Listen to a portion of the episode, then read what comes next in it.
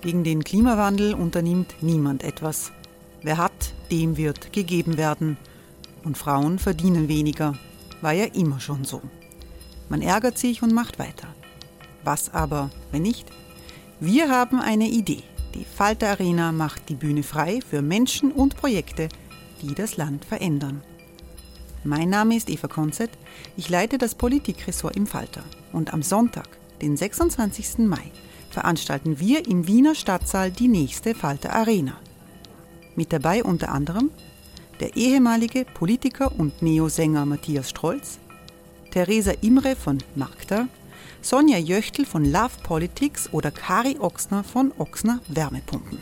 Machen statt jammern. Wir schauen uns an, wie das funktionieren kann. Kommen auch Sie vorbei. Alle Informationen und Tickets finden Sie unter falter.at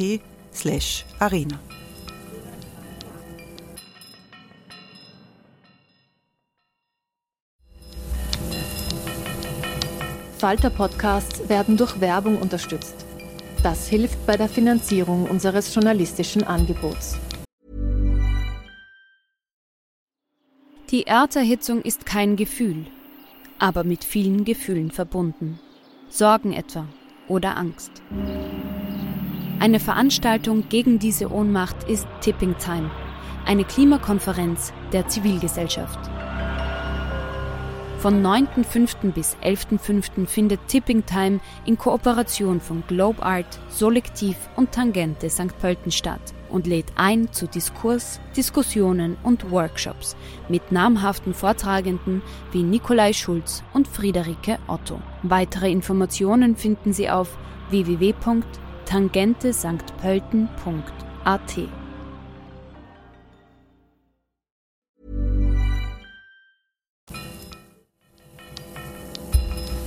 Falter Radio, der Podcast mit Raimund Löw. Sehr herzlich willkommen im Falter Radio. Antisemitismus hat eine lange und schlimme Geschichte im christlichen Europa. 200 Jüdinnen und Juden sind am 12. März 1421 auf Befehl des österreichischen Herzogs Albrecht V. auf der Gänsewiese im heutigen dritten Wiener Gemeindebezirk verbrannt worden. Tausende wurden vertrieben, vor 600 Jahren lange vor dem Massenmord der Nationalsozialisten. Das Sir Peter Ustinov Institut erinnert an die Kontinuität von den mittelalterlichen Verbrechen bis zur Hetze diverser Verschwörungstheoretiker in der Corona-Pandemie bei einer Konferenz über Kontinuität und Aktualität des Antisemitismus, die dieses Frühjahr stattfand. Den einleitenden Vortrag des Extremismusforschers Andreas Peham haben wir im ersten Teil dieses Berichts präsentiert. Was jetzt folgt, ist ein Roundtable-Gespräch unter der Leitung des sozialdemokratischen Ex-Politikers Hannes Svoboda. Mit dabei der Historiker Doron Rabinovic, Linguistin Ruth Wodak und Islamismusforscher Musa al-Hassan. Für die zum Teil nicht ganz perfekte Tonqualität entschuldigen wir uns jetzt schon. Bei der Konferenz wurden auch Grafiken und Fotos gezeigt, deren Inhalt aber immer auch gut erklärt wird.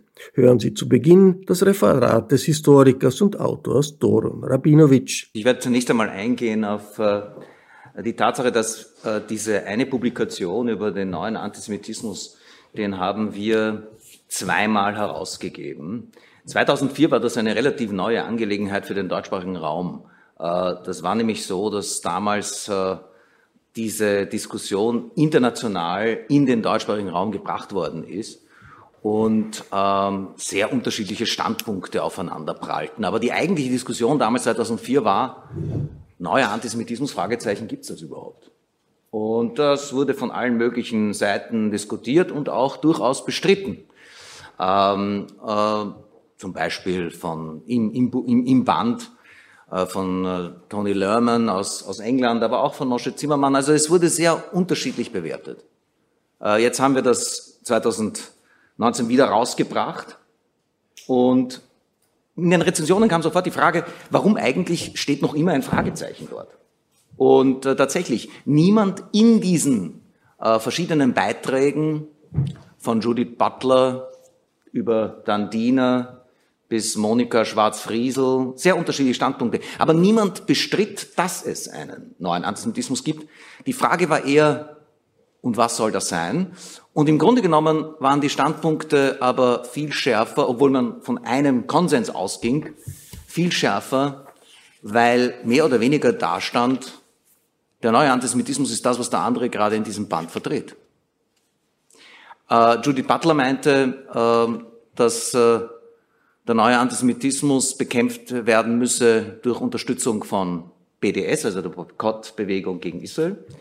Und äh, Monika Schwarz-Friesel war eine von mehreren Stimmen, wie auch Matthias Künzel, die eher in genau dem den neuen Antisemitismus sieht. Was wir sehen, ist eine Verschärfung der Debatte. Kein Wunder, weil wir auch sehen, dass sich tatsächlich etwas auf diesem Gebiet getan hat. Äh, die Unsicherheit innerhalb der jüdischen Gemeinden hat zugenommen, nicht nur in Europa, sondern auch in den USA. Ich erinnere nur an Pittsburgh. Ähm, aber auch eben an die Sachen, die passiert sind in Übercaché, äh, passiert sind in Halle und was passiert ist auch jetzt in Wien im November. Also einerseits haben wir die Attentate, andererseits, wir haben es ja heute schon gehört, Demonstrationen aus verschiedensten Seiten, die Beschneidungsdebatte. Ähm, also eine neue auch Unduldsamkeit gegenüber den, dem anderen schlechthin. Und, ähm, und wir sehen das jetzt während der Pandemie. Und diese Pandemie äh, ist ja die Seuche unserer Zeit, also der Globalisierung.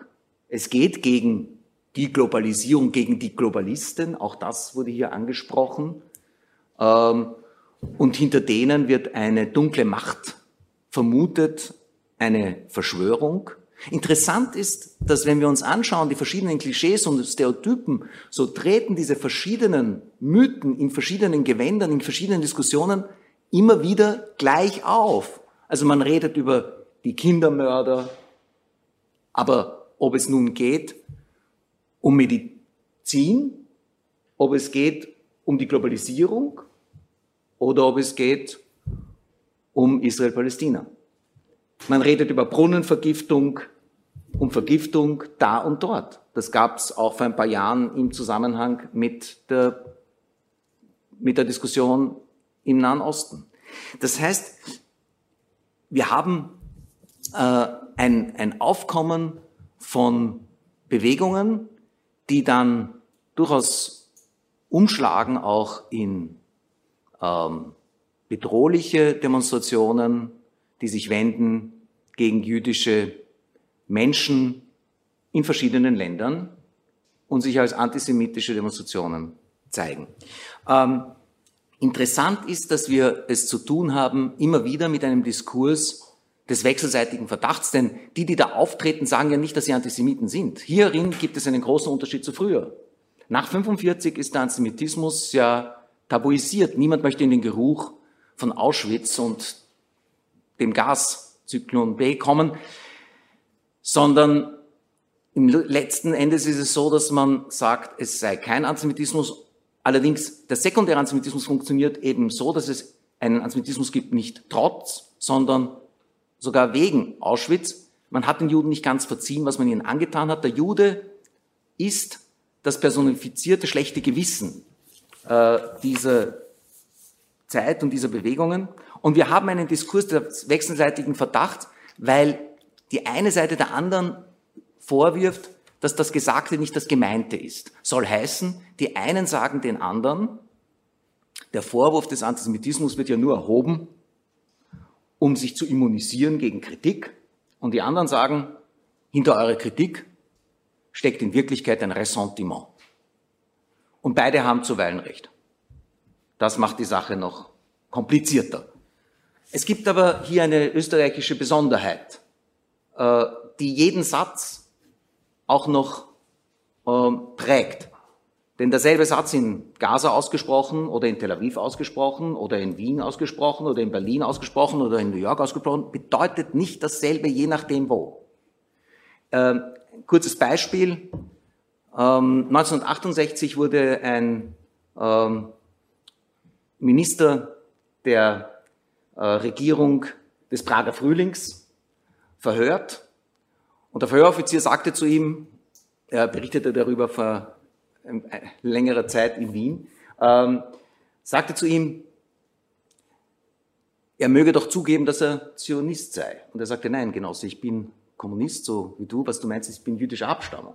Er sagte, nein, nein, wir sind keine Antisemiten, aber gib zu, dass du Zionist bist. Nein, nein, Genosse, ich bin kein Zionist, ich bin Genosse so wie du. Ich bin jüdischer Abstammung, so wie es etwa Karl Marx war. Und er sagt, was, der war auch Zionist? Also, wenn hingegen aber in Gaza jemand sagt, wenn hingegen in Gaza jemand sagt, die Juden haben uns unser Land weggenommen, ist das nicht Antisemitismus, sondern es ist Ausdruck eines nationalen Konflikts. Das heißt, derselbe Satz da und dort gesprochen muss nicht dasselbe bedeuten. In Österreich sprechen wir allerdings von ganz bestimmten Besonderheiten. Wir reden letztlich doch von einer Stadt, in der es Antisemitismus als Tradition gibt. Ich spreche nur die jetzige Debatte rund um Karl Lueger an, einem Avantgardisten des äh, antisemitischen Populismus. Ich spreche nur an die Tatsache, dass hier in dieser Stadt Adolf Eichmann das Modell der Deportationen äh, äh, durchsetzen konnte, das dann exportiert worden ist in die verschiedenen anderen Städte Europas. Ich spreche aber auch an, was nach 45 passiert ist. Eben die Tatsache, dass man sich zunächst als erstes Opfer Hitlers deklariert hat. Und wenn man das machen wollte, waren einen die jüdischen Leichenberge, aber auch die lebenden Juden im Weg. Denn die waren ja ein Zeichen dafür, dass man nicht ganz das erste Opfer gewesen sein konnte. Nicht ganz und allein.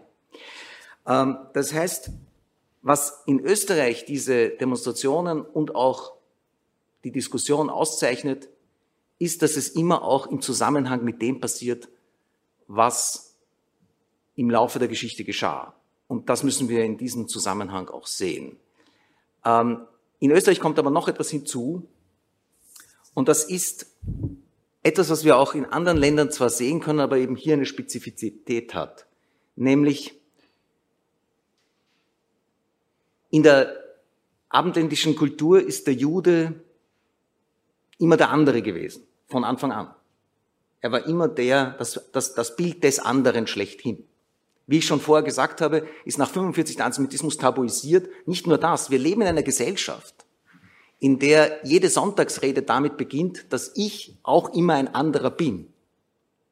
Das heißt, der Antisemitismus, der offene, ist ähm, nicht nur tabuisiert, sondern indem ich den antisemitischen Klischees und indem ich dem Antisemitismus nachgehe, spreche ich auch eine Aggression gegen die eigene vielfältige, pluralistische neue Gesellschaft aus. Um das zu tun und gleichzeitig aber nicht in den Geruch zu kommen, Antisemit zu sein, gibt es ein neues, ich würde mal sagen, ein neues Hütchenspiel, dem wir nachkommen. Und das ist, wir sehen den Antisemitismus, wir bekämpfen den Antisemitismus auch, aber immer nur beim anderen. Und das funktioniert so, dass zum Beispiel äh, vor 2019 war das eine Studie veröffentlicht worden ist ähm, von dem Parlamentspräsidenten Werner Wolfgang Sobotka, Entschuldigung, Wolfgang Sobotka. Und ähm, in dieser Studie wurden einerseits die antisemitischen Gefühle innerhalb der österreichischen Bevölkerung äh, genauer angeschaut, gleichzeitig aber auch zwei besondere Gruppen herausgegriffen, nämlich türkischstämmige und arabischstämmige Österreicher. Relativ kleine Gruppen in Österreich. Und klarerweise waren dort manche Fragen, wie ich jetzt schon gesagt habe, im Kontext anders zu bemessen als in der österreichischen Mehrheitsbevölkerung, würde ich einmal sagen. Wenn es zum Beispiel um den Konflikt rund um Israel ging. Aber eine Frage wurde damals während der türkis-blauen äh, Koalition nicht gestellt und das war die nach der politischen Präferenz. Die wäre natürlich interessant gewesen, gerade da. Aber die wurde in diesem Zusammenhang damals nicht gestellt und es ist eigentlich klar, warum. Ähm, aber wir sehen diesen Mechanismus auch in anderen Bereichen, etwa, dass es leichter ist, links über rechten Antisemitismus zu sprechen, also über die Burschenschaftslieder, äh, von Seiten rechter über den linken und bei der Mehrheitsbevölkerung über den muslimischen. Antisemitismus, den es natürlich, einen islamisierten Antisemitismus sehr wohl gibt, ähm, aber der dann als importierter Antisemitismus bezeichnet wird, um so zu tun, als gäbe es ihn erst jetzt wieder und er sei dazwischen so wie eine saisonale Grippeerkrankung nicht in Österreich vorhanden gewesen. Ähm, ich glaube, ich schließe an und ich versuche es kurz zu halten, aber ich schließe an an das, was wir von Andi Beham gehört haben. Es geht darum zu benennen, was uns an antisemitischen Demonstrationen und Äußerungen entgegentritt, auch in den letzten Wochen. Und besonders zu benennen diese Querfront, die nicht nur klar rechts benannt werden kann, die aber von tatsächlich rechts angeführt wird und die dem rassistischen, antisemitischen Weltbild in die Hände spielt. Und ähm, ich glaube, dass es sehr wichtig ist, das noch einmal zu betonen, das Ressentiment gegen den exemplarisch Andersartigen in einer Welt, die ja davon besteht, dass wir alle auch immer Andersartige sind. Dieses Ressentiment richtet sich, der Judenhass, richtet sich gegen die offene Gesellschaft an sich. Das heißt, er betrifft nicht nur die jüdischen Gemeinden. Er betrifft die Demokratie an sich und es ist insofern kein Zufall, dass wir das erleben in einer Zeit der Krise der Demokratie oder wie man heute auch sagt, der Krise der liberalen Demokratie. Und äh, was nicht geht, ist auf diese, auf diese antisemitische Welle, auf diese antisemitischen Wellen zu reagieren durch eine Kulturalisierung des Kampfes, sondern was es braucht, ist eine Politisierung des Kampfes, aber nicht indem man etwa irgendeinen dieser Formen des Antisemitismus negiert oder ausblendet, wie es zum Beispiel auch passiert ist, durchaus äh, vor einigen Jahren, als man anlässlich des Attentats im Hypercaché in Paris sagte, von Seiten der Regierung. Wir erklären uns solidarisch mit allen Opfern, äh, mit den Karikaturisten und Karikaturistinnen, äh, mit den Polizisten und Polizistinnen und mit jenen, die am, zur falschen Zeit am falschen Ort, glaube ich, hieß es damals, waren. Man hat also nicht ausgesprochen, was passiert war aus einer, ähm, ja, aus, aus, einem, aus einem falsch verstandenen und falschen, vermeintlich antirassistischen Reflex. Aber in Wirklichkeit ist das kein antirassistischer Reflex. Es ist wiederum eine Kulturalisierung, denn es gehört eben dazu, das dann auszusprechen, politisch auszusprechen, was Antisemitismus ist, in allen Bereichen. Und auch den Antisemitismus des Islamismus klar zu benennen ohne in die Falle zu laufen, Antisemitismus durch Rassismus bekämpfen zu wollen.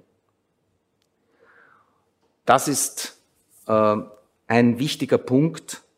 Ja, und damit möchte ich einmal, na, vielleicht noch einen Punkt hinzufügen, einen einzigen Punkt und dann abbrechen.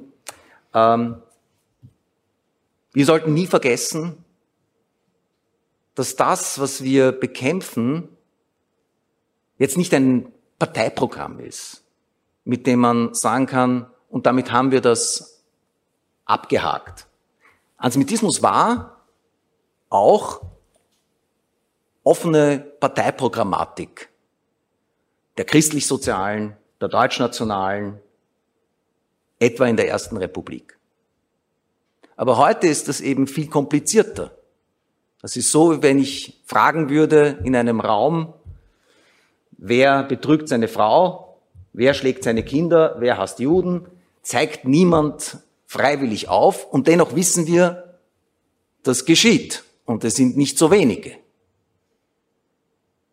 Das heißt, wir müssen uns auch damit auseinandersetzen, wenn wir über Rassismus sprechen, auch wenn wir über Sexismus sprechen, auch wenn wir über Antisemitismus sprechen, wir reden nicht über etwas, was nur die anderen betrifft, sondern es betrifft uns, weil wir in dieser Welt leben.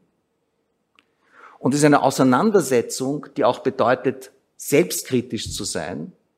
Und das bedeutet, bereit zu sein, Antisemitisches auch dort zu sehen, wo nicht uns ein deklarierter Antisemit entgegentritt. Es heißt aber auf der anderen Seite auch, sagen zu können, das, was du sagst, ist antisemitisch, auch wenn ich deswegen nicht meine, dass du unbedingt ein deklarierter Antisemit bist.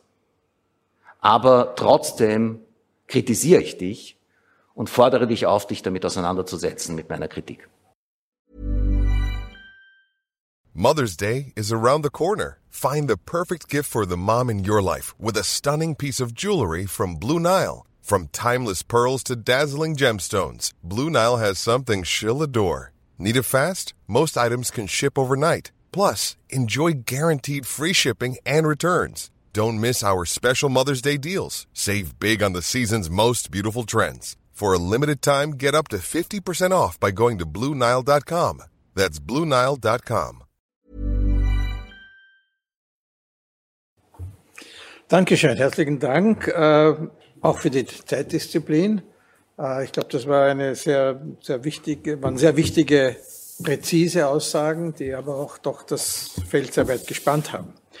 Wir kommen jetzt zu Ruth Wodak. Äh, Ruth Wodak ist äh, war Professorin, ist, bleibt immer Professorin natürlich, Universität Wien, Lancaster University und viele Gastprofessuren, die ich gar nicht alle aufzählen möchte.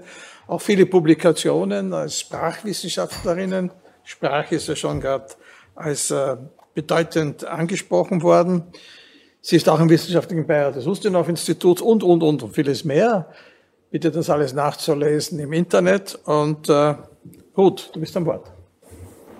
Ja, danke vielmals, danke für die Einladung und äh, danke für Baron für, deine, für dein wichtiges Statement. Ich möchte eigentlich ganz gerne auch an dein und an die Pehams Statement anschließen. Ich weiß nicht, warum das jetzt nicht funktioniert. Ah, doch.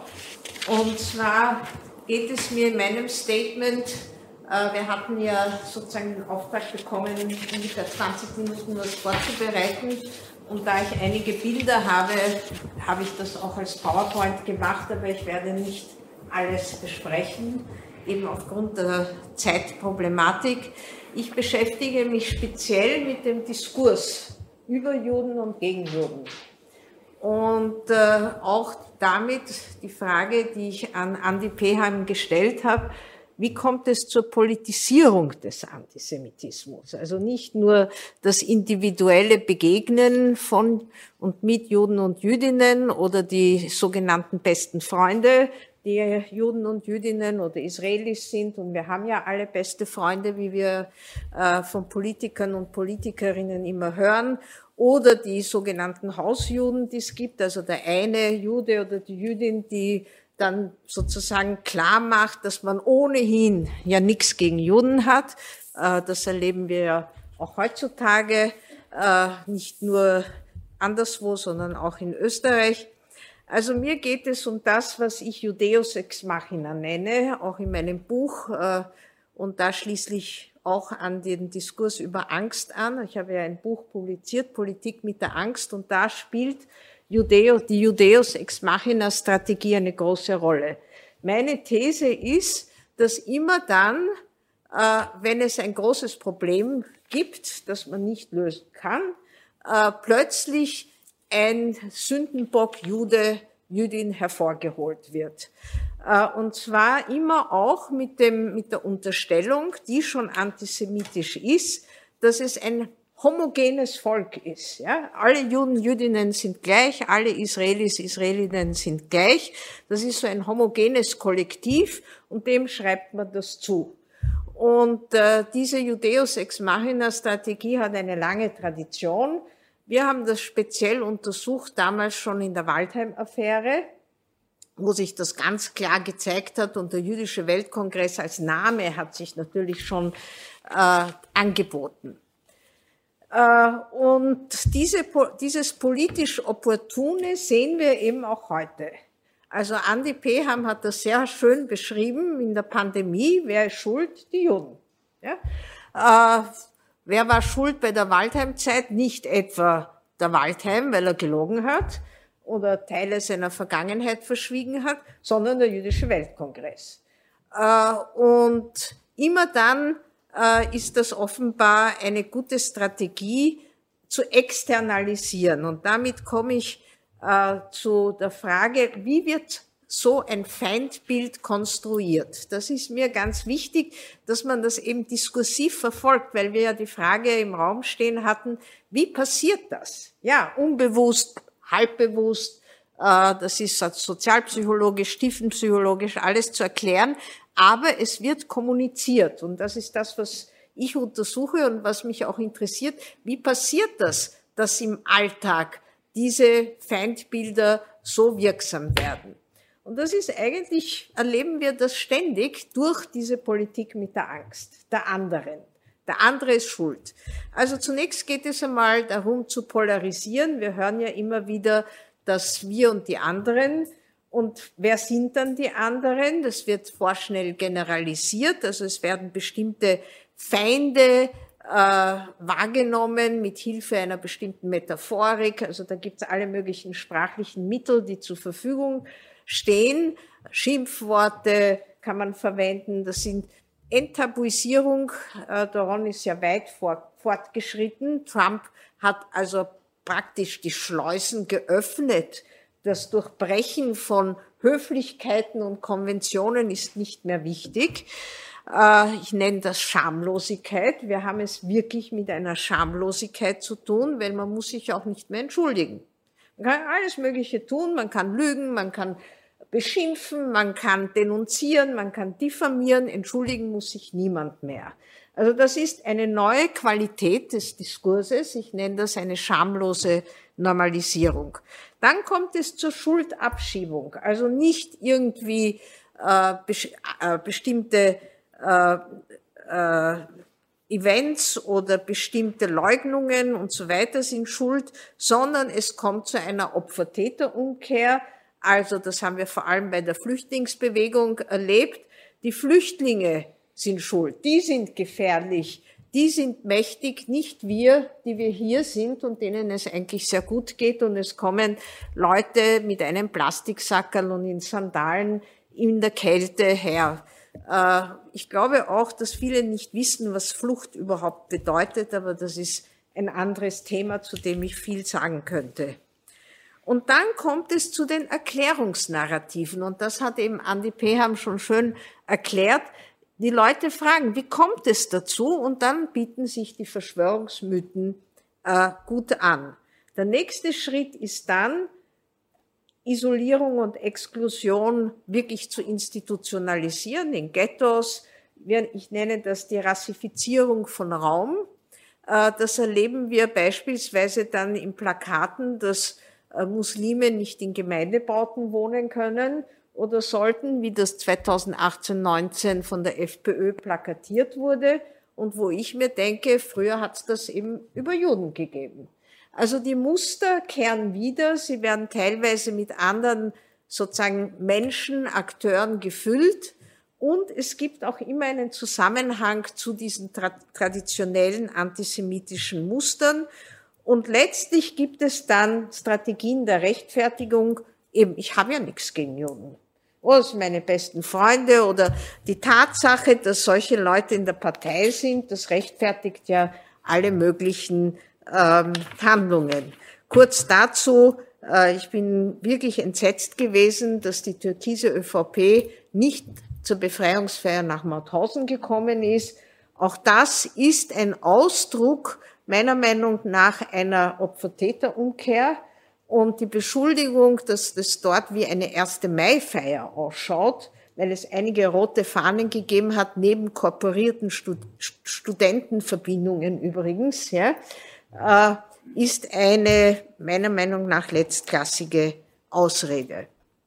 Aber es zeigt, dass eben auch wieder Scham, das schamlose Durchbrechen von Gedenken und von bestimmten Konventionen und von Normen, die seit 1945 eigentlich für uns alle in diesem Land im Sinne auch der immer wieder zitierten Lagerstraße vorhanden waren. Ich lasse aus die Geschichte der Weltverschwörung, weil wir haben das ja ausführlich gehört. Ich möchte nur darauf hinweisen, auf die politische Instrumentalisierung, um die es mir geht. Denken Sie an die Dreyfus-Affäre. Ja, also das haben wir heute noch nicht erwähnt.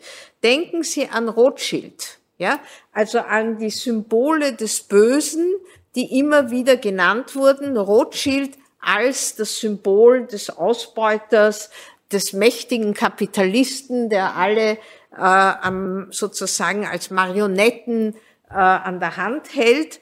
Und heute haben wir eben, äh, wie ich das so nenne, von Rothschild zu Soros. Heute ist George Soros der äh, ungarischstämmige äh, Philanthropist, der in den USA lebt, äh, geflüchtet ist mit seinem Vater, äh, der wird jetzt sozusagen ersetzt, dieses Symbol Rothschild, aber es kommt auch zusammen vor. Ja, und ich werde Ihnen gleich dazu ein Bild zeigen. Ich möchte nur mit einigen Zitaten zeigen, wie sehr das wirklich europaweit und auch von Trump verwendet wurde, dieser Antischorosismus, wie man das heute schon nennt. Und zum Beispiel Johann Gudenus hat ja 2018 gehabt, gesagt, es gibt stichhaltige Gerüchte, ich finde das ja überhaupt einen wunderbaren Begriff, dass George Soros daran beteiligt sei, gezielt Migrantenströme nach Europa zu unterstützen. Das wird ihm von Orban vorgeworfen, vom Trump wurde ihm vorgeworfen, solche Flüchtlingsströme nach Amerika, also USA zu unterstützen. Salvini hat dasselbe für Italien gesagt und äh, Nigel Farage für Großbritannien. Soros ubiquitär überall vorhanden. Äh, Peter Pilz hat das ganz gut zusammengefasst in Zack Zack, finde ich, wo er sagt, also es beginnt bei Bill Gates, er scheint, also das ist alles jetzt sozusagen die Verschwörungstheorie, er ist der illegale Sohn eines ungarischen Milliardärs namens George Soros, der sich in einem abgeschirmten Ort namens Bilderberg versteckt. Gates erzeugt mit einer Microsoft-Düse Chemtrails, mit denen er am Himmel in einer Geheimschrift Botschaften an seine Anhänger schreibt. Die können das dann lesen und wissen, was zu tun ist. Also alle diese Feindbilder werden da wunderbar sozusagen vernetzt und wir haben diese Erklär dieses Erklärungsnarrativ, das uns allen dient, anscheinend die ganz schwierige Situation jetzt mit der Pandemie äh, zu erklären. Äh, nur zwei Bilder jetzt mit Soros und ich habe mich in meinem Buch also ausführlich damit beschäftigt, was Orban hier gemacht hat. Äh, natürlich mit Hilfe von Spin-Doktoren.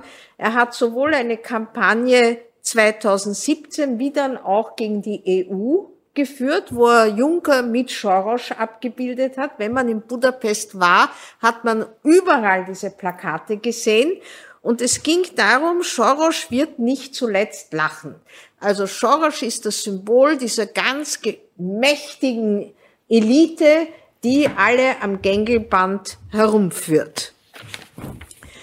Und ähnlich ist es im Netz. Äh, du hast gefragt, Hannes, über die Bedeutung äh, der Social Media. Ein sehr bekannter Karikaturist, ein rechtsextremer Amerikaner, Ben Garrison, der eine ganze Website mit solchen äh, Karikaturen. Und da sieht man wirklich, wie Rothschild Soros am Gängelband hält, der dann alle möglichen anderen Mächtigen der Welt am Gängelband hält. Und die äh, bringen jetzt die Muslime nach Europa. Das heißt, es gibt eine Verbindung von antisemitischen und antimuslimischen Narrativen. Ja, das sozusagen die Weltverschwörung bringt beides zusammen. Äh, wir haben da auch diese D-Day-Invasion, wo wieder Analogien zur Vergangenheit äh, gemacht werden, wo offenbar George Soros jetzt nach in die USA diese Vielfalt an muslimischen und mexikanischen Einwanderern bringt. Äh, Andi Peham hat schon aber äh, diese Bilder von der Umkehr gezeigt. Daher werde ich das nicht jetzt auch noch besprechen. Und ich komme zu meinem letzten Slide und zu der Frage, was gibt es für Gegenstrategien? Was sind die roten Linien? Ich habe schon gesagt, dass es momentan eine wirklich äh, schamlose Normalisierung von Konventionsbrüchen und Tabubrüchen gibt. Und abgesehen von der Implementierung von Gesetzen, die wir ja auch haben, äh, ich verstehe nicht, warum die Polizei so langsam manchmal einschreitet, um wirklich rechtsextreme Überschreitung von Verbotsgesetzen äh, äh, festzunehmen, glaube ich, dass wir in unserer Migrationsgesellschaft ganz andere Schulmaterialien brauchen. Wir brauchen interaktive äh, Events, wo sich Menschen begegnen, wo man miteinander diese Vorurteile und Stereotype, die alle haben, ja, es sind nicht eben nur die anderen, die antisemitisch sind, äh, die muss man besprechen, eben auch, wie Andi Peham gesagt hat, ohne das zu verbieten, ohne sich lustig zu machen, nicht oberlehrerhaft. Man muss das Holocaust-Gedenken transnationalisieren, was Dan Diener ja in seinen Publikationen großartig macht.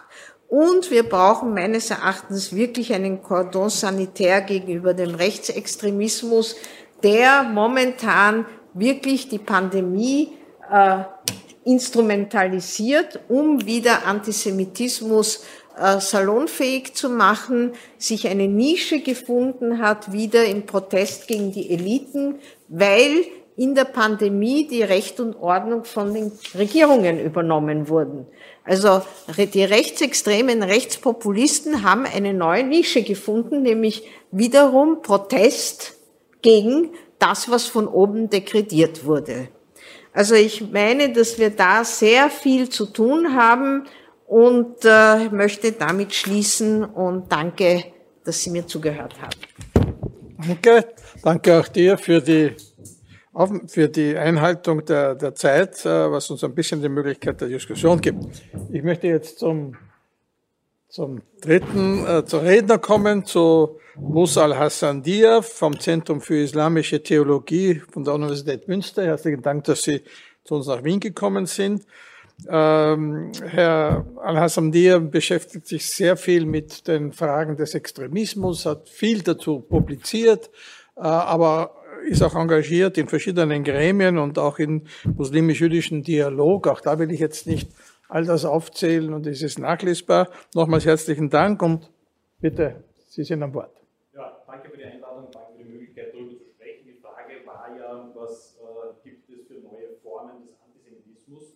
muss ich wahrscheinlich äh, jetzt enttäuschen. Äh, sie sind dieselben wie vorher, sie sind nur neu präsentiert, neu geframed und sie werden auf eine Art und Weise vermittelt, die es vorher nicht gegeben hat. Also wie man hier bei diesem Schaubild sieht, über 120 Jahre alt, aus, äh, aus äh, französischen Gazetten, diese Erzählung bleibt die gleiche, die Juden als Internationalisten, äh, die nirgendwo zu Hause sind, die Verräter sind, links zu sehen, Alfred Dreyfus, der Geheimnisse verrät an das Deutsche Kaiserreich und dergleichen mehr. Etwas, was eben damals Theodor Herzl dann eben auch inspiriert hat, den Judenstaat zu schreiben, rechts die Welt im Klammergriff des internationalen Judentums. Und es war so, ich kann mich noch erinnern, vor 30 Jahren, es gab noch keine Smartphones, es gab noch kein Internet, aber es gab den Landesverlag, heute Thalia, da konnte man äh, prominent diese Bücher kaufen, Geheimgesellschaften, äh, und das schließt an ein anderes Buch, was ich gleich zeigen werde. Und hier wiederholt sich all das, was wir teilweise schon gehört haben, äh, nämlich diese alten antisemitischen Erzählungen. Also hinter dieser Weltverschwörung, hinter der Kontrolle der Welt stecken jüdische Bankiers, die Warburg Bank, die übrigens arisiert worden ist, nur so ganz nebenbei, die Rothschilds und dergleichen mehr.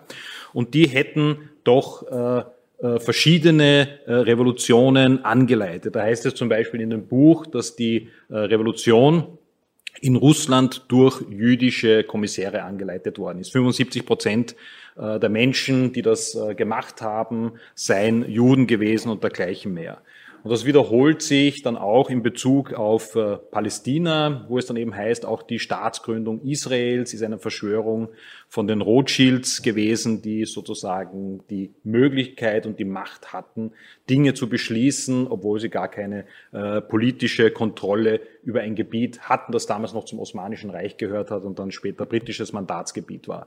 Äh, ein Buch, das in den 70er Jahren gekommen ist, das eigentlich äh, sehr bekannt ist von Gary Allen, ist The Insider. Das ist quasi die Grundlage für das Buch, was wir jetzt gerade zuerst gesehen haben. Da werden alle diese Verschwörungserzählungen äh, wiederholt. Ich kann mich nicht genau erinnern, wie ich das extra in einem Antiquariat gesucht habe, nachdem ich dieses erste Buch gelesen hatte. Und was darin präsentiert wird, ist alles irgendwie schlüssig, wenn man hinschaut und man hat das Gefühl, dass man eigentlich besser Bescheid weiß als die uninformierte äh, Umgebung. Auch hier wird wieder äh, präsentiert, also wo hinterstecken die äh, jüdischen Verschwörer, die jüdischen Bankiers, wieder Warburg, Rothschilds und dergleichen mehr. Sie stecken hinter der russischen Revolution, gleichzeitig äh, ähm, äh, dominieren sie äh, das Kapital im Westen und dergleichen mehr. Also es sind eigentlich immer wieder die gleichen Erzählungen, die man hier hört. Aber was eben neu ist, ist, dass das neu aufgelegt wird und dass diese politischen Lager eigentlich, wie man es früher noch kannte, zur Zeit des Kalten Krieges und kurz danach, kann mich noch genau erinnern, rechts, links, das war irgendwie klar definiert, das hat sich aufgelöst. Was alle die, und das werde ich jetzt gleich dann zeigen, gemeinsam haben, sind gemeinsame Feindbilder. Der Globalismus, das wurde vorher schon gesagt, Soros wurde angesprochen, die Idee von einer neuen Weltordnung, Internationalisten, die Wall Street, wieder ein Code für äh, Juden natürlich, Absprachegremien, geheime Weltregierung und so weiter. Wer steckt denn dahinter? Was planen sie? Äh, neu ist die Art und Weise, wie diese Sachen vermittelt werden. Äh, und zwar über Kommunikationskanäle, die über Smartphones laufen. Das heißt, komplett unabhängig äh, von dem, was Zeitungen oder äh, die bekannten Print- oder elektronischen Medien präsentieren, gibt es die Möglichkeit, über WhatsApp-Chats oder hier Telegram-Chats Kanäle zu gründen? Und diese Kanäle schicken untereinander die gleichen Informationen zu. Also es ist nicht nur ein unabhängiger Kanal, sondern es sind verschiedene Kanäle, die wahrscheinlich auch von gleichen Leuten gegründet werden, die sich gegenseitig mit Informationen aushelfen. Und die kann ich natürlich 24 Stunden, sieben am Tag äh, konsumieren. Ich bin immer quasi am neuesten Stand. Wir sehen hier Militär-News, die sich hauptsächlich mit militärischen Dingen auseinandersetzen. Wir sehen den Widerstandskanal. Wir sehen dann gleich einer dieser Verschwörungstheorien die passt zu dem, was man heute Soros zuschreibt, der Kalergi-Plan, ja, also das, das Judentum, Pan-Europa-Bewegung, der Versuch, Europa aufzulösen, Mischrassen, wie es geheißen hat, zu erzeugen und dergleichen mehr. Oder eben auch BRD-Sklave, wie einer der äh, Kanäle heißt, und ein dritter, der sehr weit rechts ist, ist der dritte Blinkwinkel, der ist wirklich sehr weit rechts. Es gibt ja äh, auch Leute, also aus den rechten Kreisen, aus den ultrarechten Kreisen, die zum Beispiel der identitären Bewegung vorwerfen, sie seien eigentlich auch eine Verschwörung, die den Kalergi-Plan verfolgen. Also es gibt alles äh, an Vorstellungen. Operation Rubicon, die Stimme Palästinas und dergleichen mehr. Also äh, Entschuldigung, Attila Hildemann, auch äh, bekannt, der hat auch die meisten von denen ich jetzt ausgewählt habe, äh, äh, Abonnenten über 100.000. Attila Hildemann war eigentlich ein veganer Koch. Ja, das war eigentlich der Startschuss. Und mit dieser Corona-Krise, das ist das Problem, tauchten dann eben diese auch Telegram-Kanäle auf. Was wird da gesagt? Da wird gesagt, was wir vorher auch schon gehört haben. Attila Hildemann ist überzeugt, dass der äh, dass der äh, Bill Gates in Wirklichkeit äh, Jude ist, pädophil, das ist eine Anspielung auf die QAnon-Bewegung, das ist eine wichtige Erzählung, also der Kindesmissbrauch. Das gleiche ist beim Widerstandskanal, wo dann wiederum auf die Angela Merkel geschossen wird, die dann eben auch von diesen Gruppen ausgemacht wird, erstens mal wegen den Zwangsimpfungen, andererseits, weil sie eben die Grenzen geöffnet hätte. Also alle diese überschneidenden Erzählungen gibt es hier. Dann geht es hier so weiter, die, der Plan der jüdischen Welteroberung, neue Weltordnung, äh, Etablierung eines Groß-Israels, antisemitische Zeichnungen aus der Zeit des Nationalsozialismus im Kanal BRD-Sklave, der Jude, der impft sozusagen. Also alle das steckt da dahinter. Und wenn man dann weiterschaut, findet man auch bei BRD-Sklave, Operation Rubicon, Anspielungen auf Israel, die sich gegen Israel richten. Einerseits links die Verschwörungserzählung, äh, ganz rechts ein christlicher äh, äh, Geistlicher, der von jüdischen Siedlern verprügelt ist und dann der Hinweis in der Mitte, dass doch die Palästinenser im Zweiten Weltkrieg auf der Seite des nationalsozialistischen äh, Deutschlands gekämpft haben. Also man versucht hier Querfronten äh, zu bilden. Der Kalerge-Plan, ich habe es schon äh, erwähnt, Widerstandskanal, da heißt es, diese zionistische Terrorstaatsimulation genannt Israel erkennen wir nicht an und bekennen uns als Deutsche zum ewigen Feind dieses Terrorkonstrukts, welches mitunter Wurzel des Übels und des Leidens auf der gesamten Erde ist. Palästina wünschen wir viel Kraft und, und, und, und. Also so geht es weiter und ganz äh, auf der linken Seite eben ganz rechts eben auch mit einem T-Shirt, das aussagt, also wo hier wieder die Gemeinsamkeit ist, der Impfrebell und rechts äh, dann die Frage, hat eine Umfrage gemacht, na, wie soll man sich in Bezug auf Palästina verhalten? Und da eben schwingt das mit, also dass der Versuch da ist, sozusagen zu internationalisieren, Einwanderungsströme zu schicken. Und da heißt es, na, erst sollen einmal die Siedler, also die Migranten, die Flüchtlinge, die Araber, die Muslime, was auch immer, die sollen erst einmal als Siedler Europas verschwinden und dann kann man so quasi in einer Hierarchie von verschiedenen semitischen Völkern sich auf die Seite äh, der Araber schlagen gegen die Juden, weil die sind dann doch am Ende noch schlimmer. Das ergibt quasi auch diese Umfrage und was dann weiterhin auch äh, getwittert worden ist. Äh, der anti-israelische Antisemitismus, Jetzt muss ich schauen, dass ich hier selber nicht durcheinander komme. So, der anti-israelische äh, Antisemitismus äh, ist einer, wo man sozusagen den Staat Israel als jüdisches Kollektiv sieht. Und alles, was es an antisemitischen Erzählungen gibt, wird dann halt auf die Zionisten oder die Israelis umgelegt. Wie zum Beispiel, auch sehr anschaulich geführt jetzt gleich, die Ritualmordlegende, Weltherrschaft äh, und Kontrolle. Das andere, was vielleicht auch ähnlich ist, wenn Sie den Film kennen, den Propagandafilm der Nazis, der ewige Jude, wo gesagt wird, ähm, aus dem, äh, es kommen zwei Plagen aus dem Osten, aus, aus, aus Asien. Das eine sind die Ratten, das andere sind die Juden. Dann werden diese Bilder nacheinander gezeigt. Also die haben ähnliche Physiognomien, die spitzen Nasen und dergleichen mehr. Das heißt, Menschen werden dehumanisiert zu Ungeziefer. Das gleiche macht hier die Hisbollah, also die schiitische äh, äh, Miliz aus dem Libanon die sozusagen äh, gegen das jüdische Ungeziefer äh, das Gegengift sei. Und auch die, wie schon genannte, alte äh, äh, Ritu der Ritualmord, die alte Erzählung, äh, Andal von Rinn ist das ganz konkret, ja, äh, Schächten eines christlichen Kindes, äh, um mit dem Blut dann Matzebrot zu machen, wiederholt sich in TV-Serien, die können Sie alle im Internet finden, äh, von Al-Manar TV, Hisbollah TV, wurde dann auch im, äh, in Syrien gezeigt, wurde auch im Iran gezeigt, äh, wo eben diese ganzen Geschichten, Protokolle der Weisen von Zion und dergleichen mehr sozusagen dramatisiert als Fernsehdrama gezeichnet worden sind. Vorsicht, Triggerwarnung, sehr brutales Bild, auch ein neues Framing einer alten Erzählung, wieder die Weltherrschaft, ja, die jüdische Maske dahinter Amerika, die die Welt dominieren und die Ritualmordlegende umgelegt nun auf den Kollektivjuden sozusagen Israel sehr blutig dargestellt. Und angesprochen von Doran wurde auch äh, die BDS-Bewegung, die eher linkspolitisch zu verorten ist. Aber dieses Boykottdenken gibt es auch anderswo. Und hier sieht man auch wieder diesen Übergang, äh, stoppt Zionismus, boykottiert Israel. Und wie boykottiert man Israel in diesem Schaubild? Indem man westliche Waren boykottiert. Auf die Frage, warum westliche Waren? Ja, weil die westlichen äh, Produkte sind alle unter Kontrolle der Juden. Also die Juden kontrollieren und verkaufen das. Und, das, und wenn, wenn du das kaufst, dann zahlen die damit Israel und dergleichen mehr. Und wenn man dann weiter schaut, dieses anti-westliche, äh, anti-jüdische, Querfrontverbindung von der Generation Islam. Da nehmen Sie ausgerechnet den Jürgen Elsässer, der war früher Kommunist, dann antideutscher Linker, heute ist er äh, Neurechter. Wer noch immer keine anti-amerikanischen Reflexe hat, der ist äh, Hirntod, heißt es da. Dass der Sündenbock Jude auch in, innerhalb extremistisch-muslimischer Ideologien funktioniert, sieht man hier. Hier wird unterstellt, dass sowohl die Dschihadisten, IS, der mit dem schwarzen Turban war der Führer des, äh, der, äh, des IS, oder die Wahhabiten, also die aus Saudi-Arabien kommen, eine hambalitische Strömung des Islams. Wer stecke denn dahinter? Die Zionisten, sprich die Juden. Also die sind für alles verantwortlich. Es klingt lächerlich, aber genau das wird geglaubt. Das Gleiche setzt sich hier fort. Ja, äh, Eliot, der Mossad-Agent, also hinter ISIS steckt doch in Wirklichkeit Israel beziehungsweise der Jude. Zum Schluss noch als letzter Teil, bevor ich dann noch zu einer positiven Auslösung komme, weil das natürlich alles sehr unangenehm ist anzuschauen. Es gibt natürlich einen äh, politisierten religiösen Extremismus, der kommt besonders daher am Beispiel Hamas. Das sehen wir gleich an der Charta der Hamas.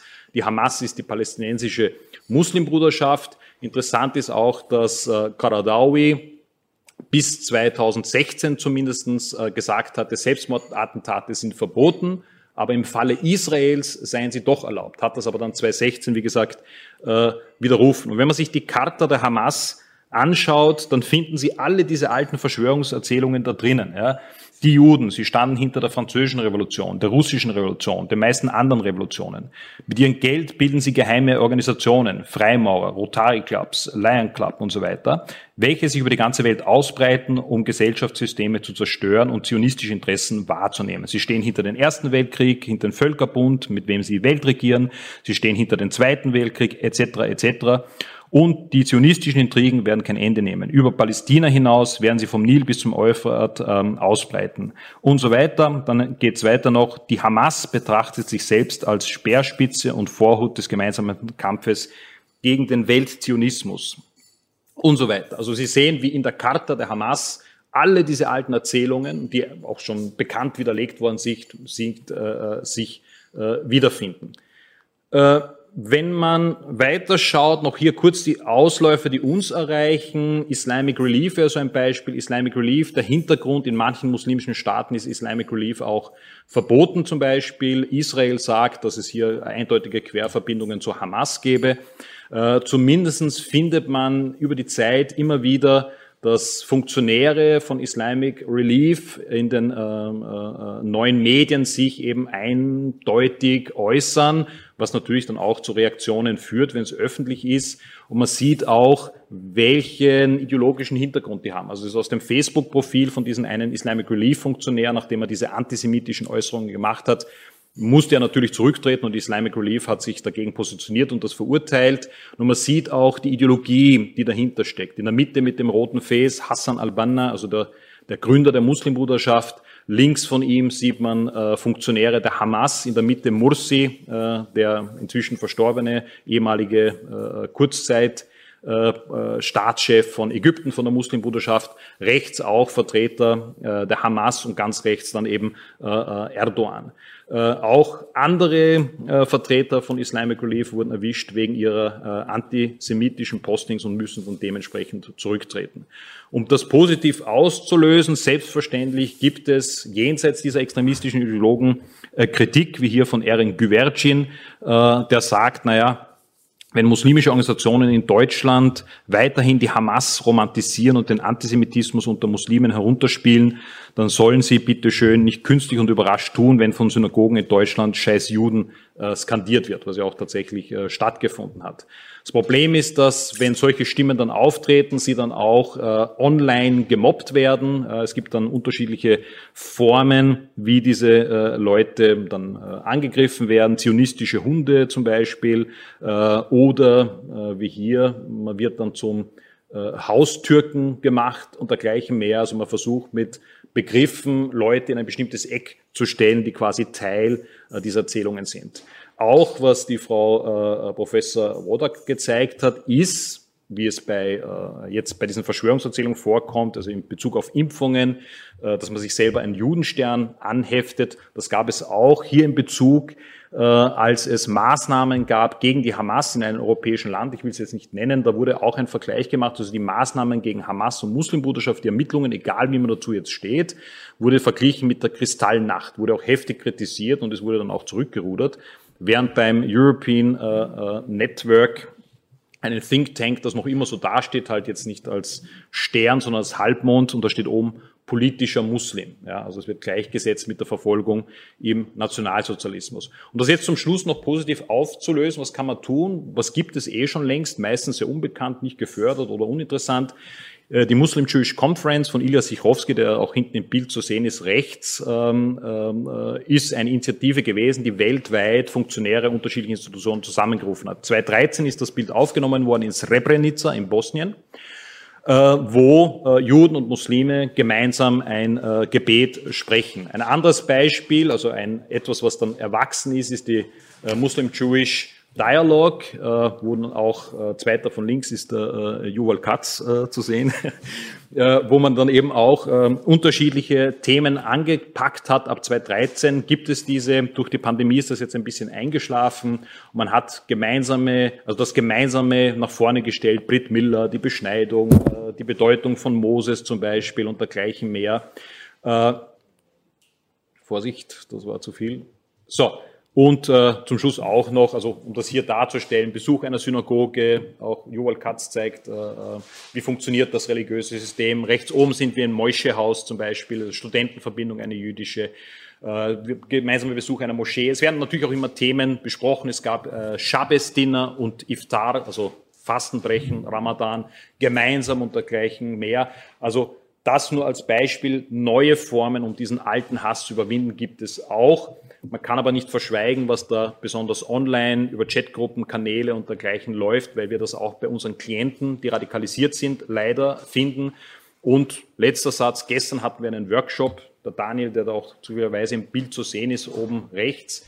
Äh, und dieser Workshop sollte zwei Stunden dauern, hat dann viel länger gedauert, weil vieles von dem, was ich hier erwähnt habe, schwang in den Fragen ständig mit. Man sieht, wie stark diese Erzählungen sind und in die Mitte der Gesellschaft äh, hineinreichen. Danke.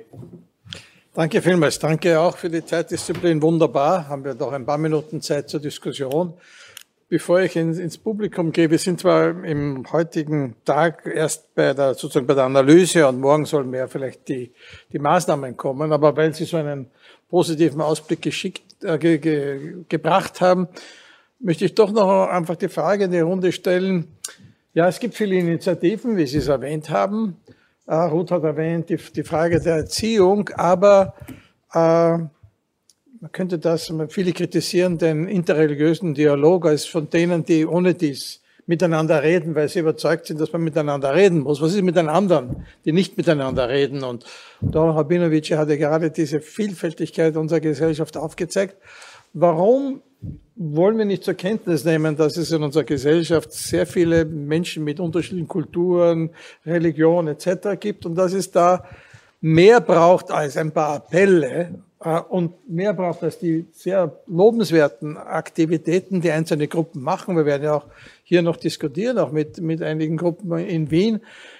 Warum ist die Gesellschaft oder der Staat oder die Politik nicht bereit, das breiter anzusehen, das Erziehungssystem wirklich darauf einzustellen, dass wir diesen Dialog brauchen, dass wir diese, diese Auseinandersetzung brauchen zwischen diesen verschiedenen Gruppen, um auch Dinge auflösen zu können, wie Sie das soeben gesagt haben?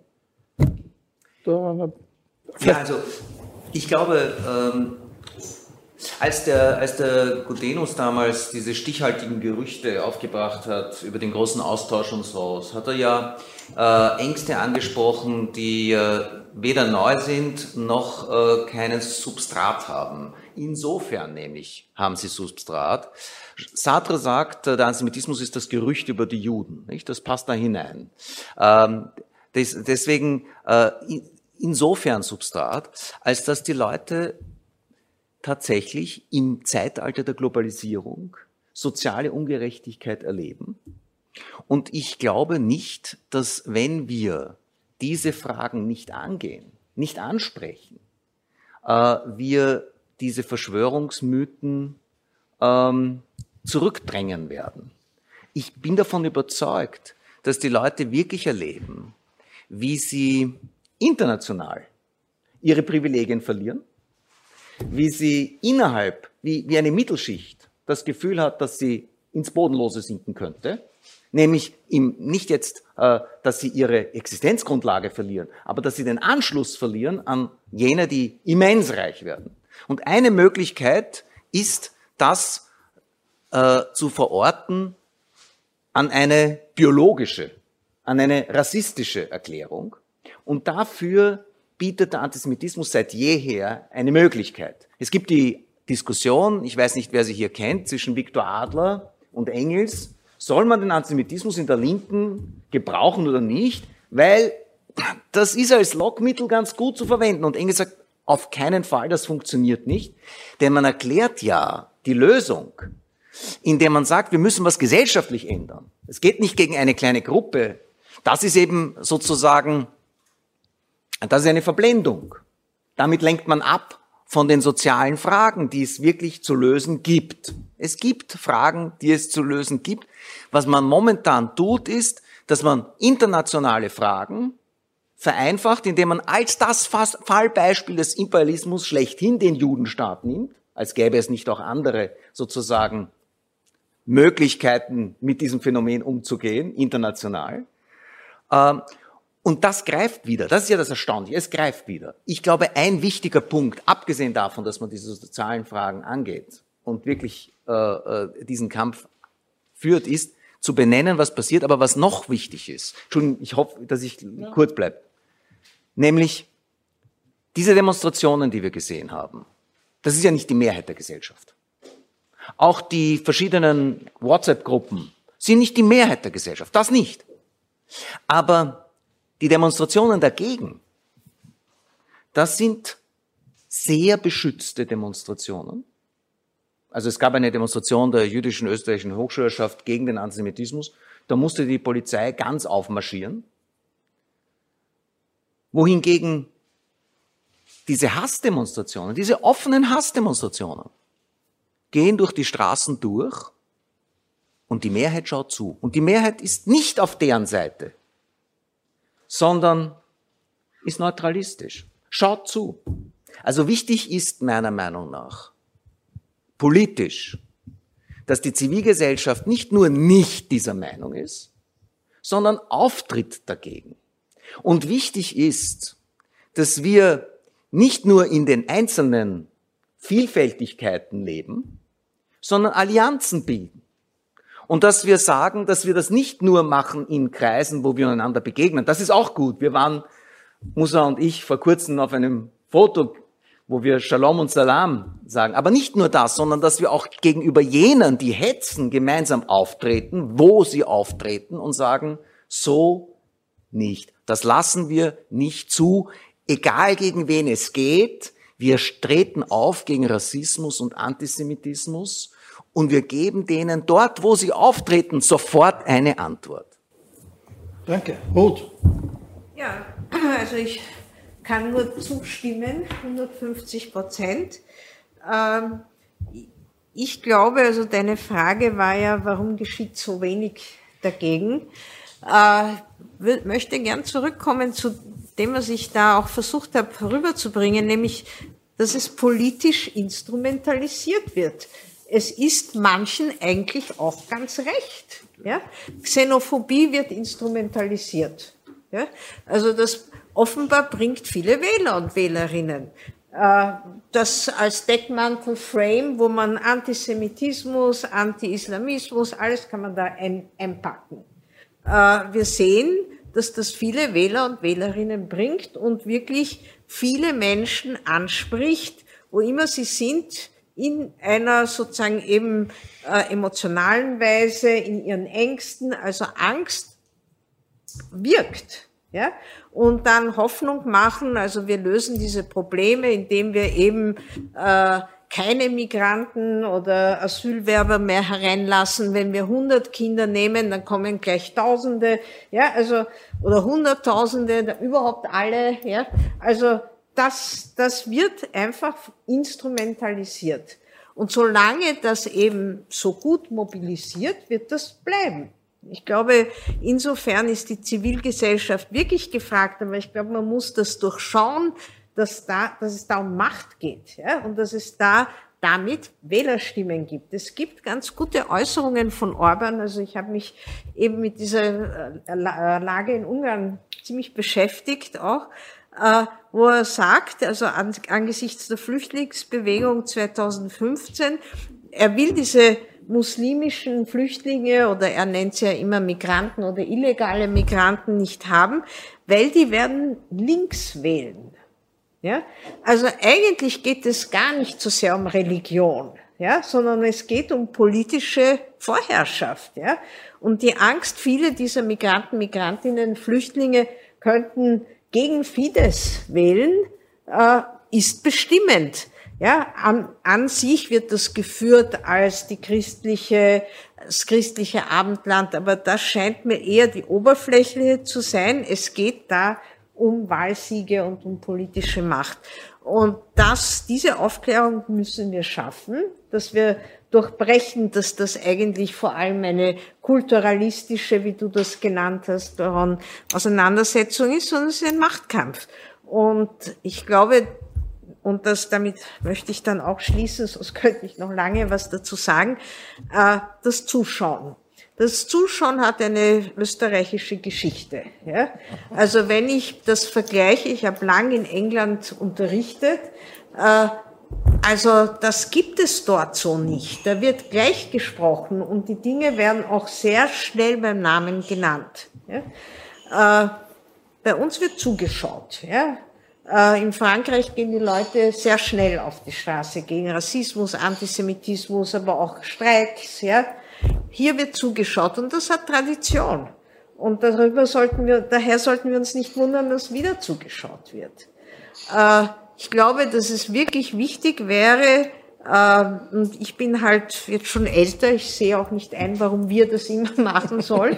Es sollen jetzt die Jungen machen. Ja? Äh, und da denke ich, dass wieder die Zivilgesellschaft in allen ihren Facetten gefragt ist. Und zuletzt möchte ich noch was erzählen aus dem Ort, wo ich lebe, jetzt im zehnten Bezirk.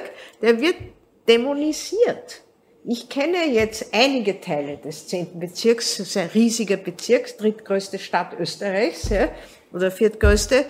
Das wird ja jetzt dämonisiert, dort geht schrecklich zu. So geht gar nicht schrecklich zu, ja. Und ich, es gibt sehr viel Begegnung aber es wird auch dort mit Angst gearbeitet. Ja, der Bezirk hat sich so geändert. Ja, aber die Begegnungen müssen wir mehr institutionalisieren und das ginge gut. Im Gemeindebau, es gibt auch Orte dieser Begegnung und das ist für mich so eine, eine gute Praxis, Best Practice, ja, dass man Begegnungen, neue Räume schafft, wo sich Menschen begegnen und austauschen. Zum Beispiel gibt es am Ort, wo ich wohne, in der Ankerbrotfabrik, gemeinsames Kochen. Ja? Äh, und nicht nur Frauen, ja? auch Männer kochen. Und es ist ein gemeinsames Kochen und Begegnung. Und das nur als Beispiel. Es gäbe viele Möglichkeiten, solche Orte der Begegnung zu schaffen. Dankeschön. Muster, bitte.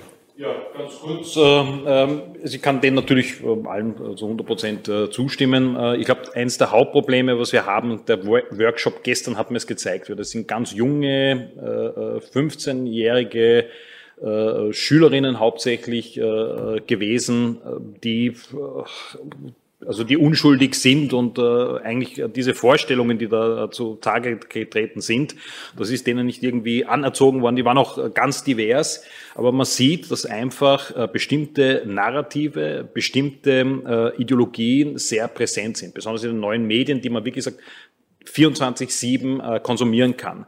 Und die Leute befinden sich dann auch in ihren Echokammern drinnen und begeben sich auch nur in die Echokammer des Internets. Die letzten 20 Minuten. Danke. Danke, Frau Professor Pollack. Und dann gehen wir noch einmal ans Podium zum Schluss. Danke. Ich, ich würde meine Frage gerne auf diese Zivilgesellschaft fokussieren. Äh, ich lasse mich ja gerne eines Besseren belehren. Ist die in Österreich durch die von Ihnen, Herr Rabinowitsch, angesprochene Krise der Demokratie nicht auch schon sehr geschwächt? Und, und gibt es nicht sowas wie eine, eine Tribalisierung von Gesellschaft? Äh, ich habe da, ich hab da schon noch ein paar Widersprüche wahrgenommen, nicht? Weil Sie haben von den Querfronten gesprochen und links und rechts löst sich's auf.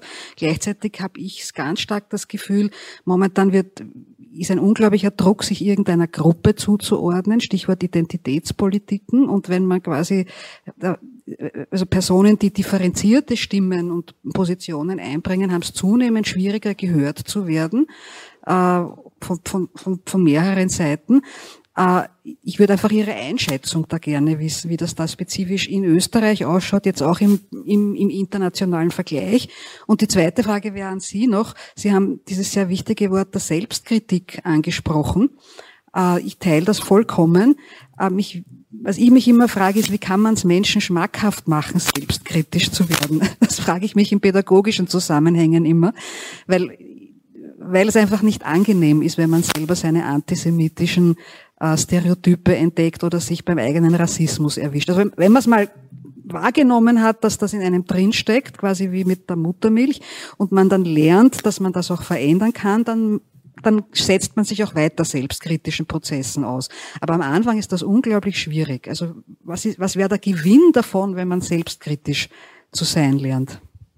Dankeschön, zwei ganz leichte Fragen. Ähm, ich bitte jetzt trotzdem zuerst die, die, die Ruth zu antworten, weil sie eventuell früher weggehen muss, äh, wenn es länger dauert. Ruth, und dann muss er und dann. Ja, also das, die Frage des Verzweifelns, das, die stelle ich mir auch oft und die Frage der Sinnhaftigkeit dessen, darüber zu arbeiten und zu forschen, habe ich mir auch schon oft gestellt. Aber ich glaube, dass jeder, jede von uns in seinem, ihrem Berufsfeld halt das machen kann, was man macht.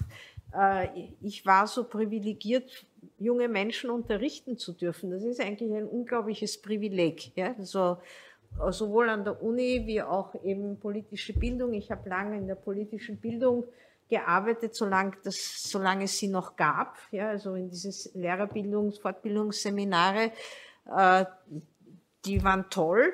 Ja, und man hat eigentlich sehr viele Leute erreicht, ja, vor allem Pädagogen, Pädagoginnen, die wieder mit jungen Leuten gearbeitet haben.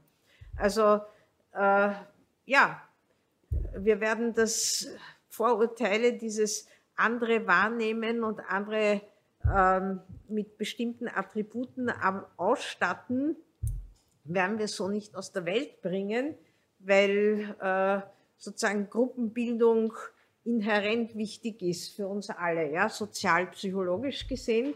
Aber diese Selbstkritik, also an sich selbst dann wahrzunehmen, welche Attribute äh, weise ich wem zu, ich glaube, das ist ein ganz wichtiger Akt, sehr kompliziert, ja, auch nicht angenehm. Aber das kann man eben mit Kindern und mit Jugendlichen doch wirklich machen. Und äh, deshalb sozusagen kann ich nur sagen, mein, wo ich mich dann immer tröste, ist, ich denke, ja, in meinem Bereich kann ich was machen.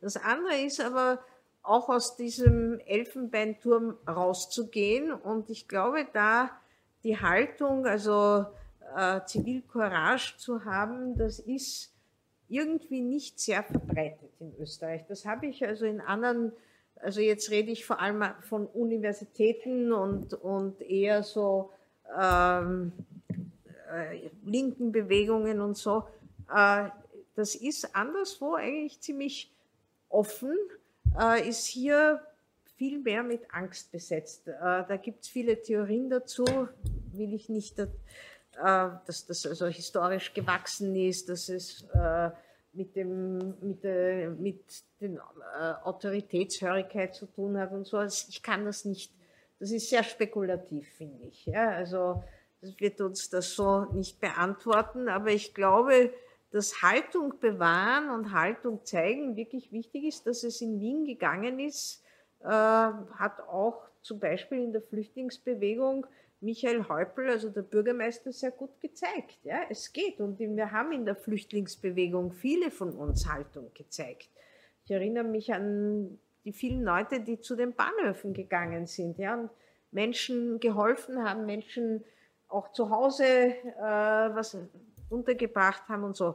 Also es gibt die Möglichkeit zu mobilisieren mit positiven Erzählungen und das, da muss man eben wirklich auch die Politik ansprechen und an sie appellieren. Äh, oder andere Politiker, Politikerinnen eben abwählen, die das nicht machen. Ja? Also ich denke, äh, es gibt sie, man muss aber tatsächlich mehr Aufklärung machen und äh, die Verzweiflung macht nur paralysiert. Ja, also insofern Mut zu sprechen, aber wir werden nicht die Welt verändern. Mehr kann ich, denke ich, dazu aus eigener Erfahrung nicht sagen. Vielleicht können wir verhindern, dass es hier noch schlechter wird, das Minister ja. sagen. Aber ich würde auch zu den Flüchtlingen sagen, es gibt ja sozusagen auch heute noch Bürgermeister, auch ÖVP-Bürgermeister, sogar einen zumindest FPÖ-Bürgermeister, der bereit ist, Flüchtlinge aufzunehmen. Aber wir brauchten halt politische sozusagen Strukturen, die das eben auch ermöglichen. Bitte. Muss er und dann. Äh, genau, also was die Querfronten äh, betrifft, ist nicht äh, tatsächlich ein Widerspruch. Ja, also diese Identitätspolitik spielt auf jeden Fall eine Rolle, aber es gibt ganz einfach Überschneidungen in den Ideologien und in den Feindbildern hauptsächlich. Und äh, es geht dann oft darum, den gemeinsamen Feind, der da formuliert ist, entweder in der Gruppenideologie, Parteiideologie oder wie auch immer, äh, den gemeinsam jetzt äh, zu bezwingen. Der ist meistens, also bei dem, was ich gezeigt und genannt habe, äh, der Westen oder das westliche, auch das parlamentarische System, also steckt da irgendwas, äh, da irgendwas faul dahinter. Man hat dann eher Sympathien zum Beispiel, das geht in Richtung Putinismus, äh, das findet man bei der neuen Rechten und auch äh, bei anderen gibt es da die verschiedensten äh, Fraktionen und eben auch dieser Antisemitismus, der eine Rolle spielt. Das ist eine rein pragmatische Haltung.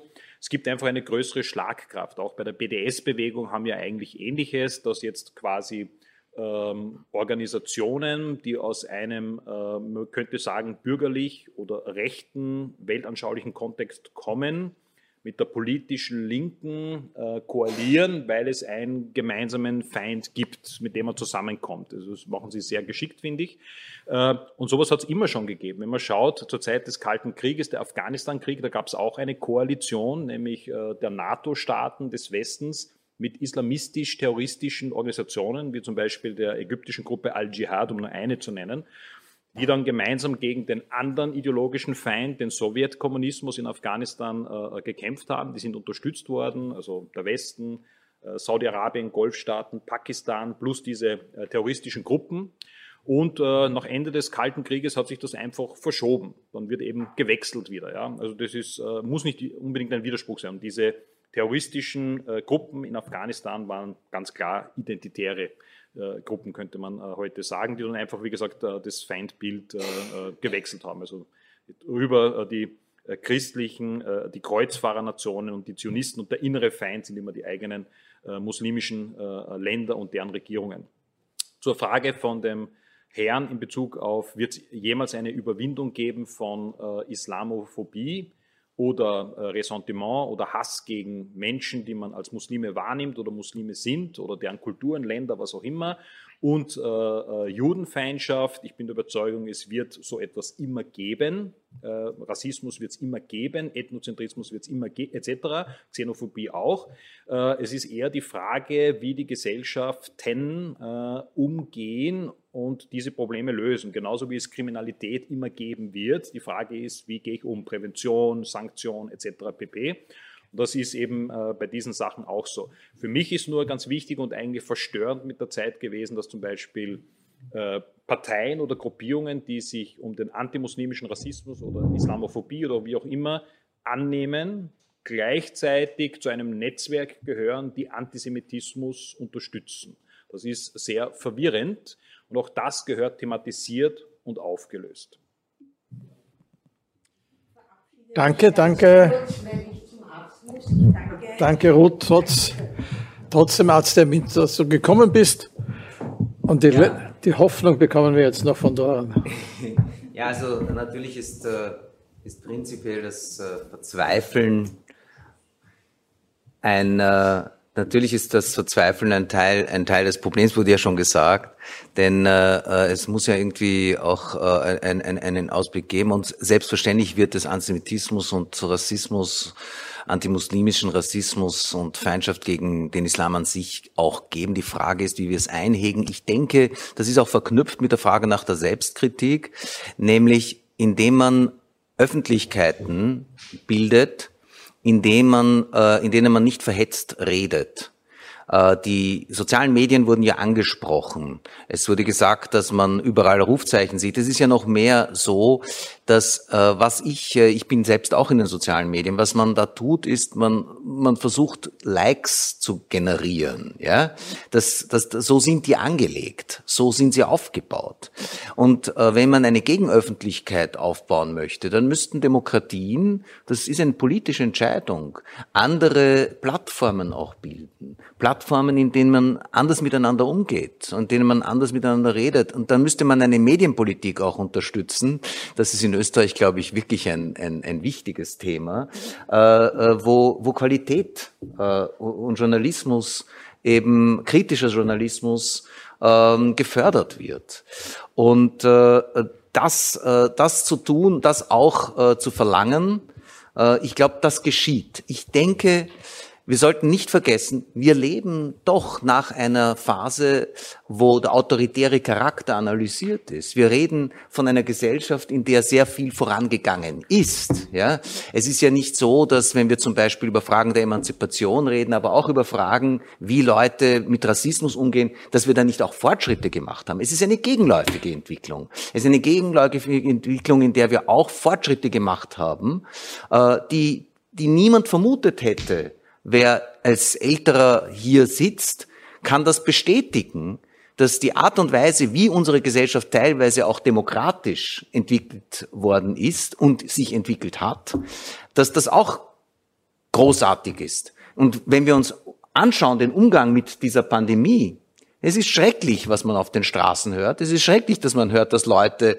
äh, sich nicht impfen lassen wollen und glauben, dass sie eine Chips ein, äh, eingepflanzt bekommen. Aber es ist großartig, wie viele Leute bereit sind, bei diesen Maßnahmen mitzumachen und wie die Wissenschaft es geschafft hat, trotzdem jetzt in der kürzesten Zeit eine Impfung doch durchzubringen. Also es gibt auch sehr wohl äh, äh, äh Lichtblicke und es gibt etwas, was es so vor 50 Jahren noch nicht gegeben hat, nämlich das Schlagwort der Zivilgesellschaft. Also ein Teil unserer Gesellschaft, der jenseits der staatlichen Strukturen, jenseits des Durchmilitarisierten, was ja einst mal heroische Gesellschaften waren, äh, losgeht, miteinander zusammenhält, Netzwerke bildet und da tut sich auch viel. Und ähm, Ruth Wodak hat vorher gesagt, wo sind die Jungen?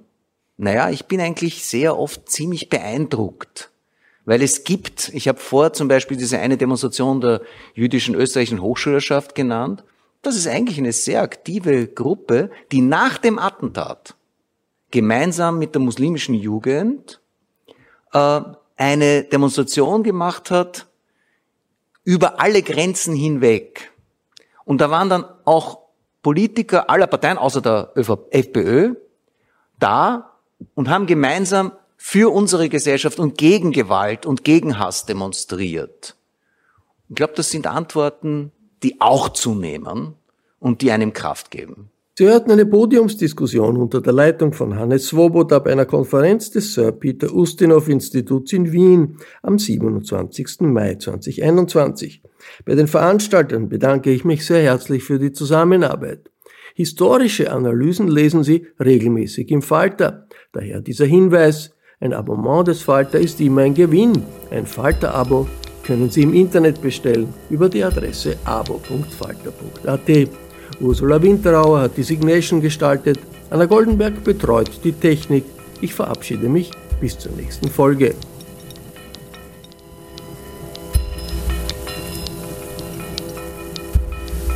Sie hörten das Falterradio, den Podcast mit Raimund Löw.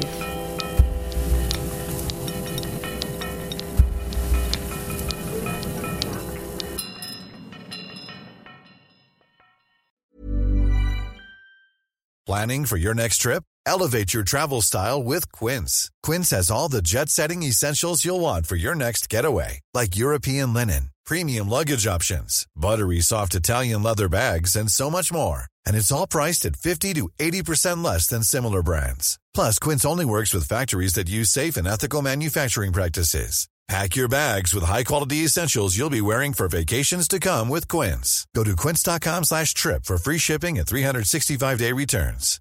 Here's a cool fact. A crocodile can't stick out its tongue. Another cool fact, you can get short-term health insurance for a month or just under a year in some states. United Healthcare short-term insurance plans are designed for people who are between jobs, coming off their parents' plan, or turning a side hustle into a full-time gig Underwritten by Golden Rule Insurance Company, they offer flexible, budget friendly coverage with access to a nationwide network of doctors and hospitals. Get more cool facts about United Healthcare short term plans at uh1.com.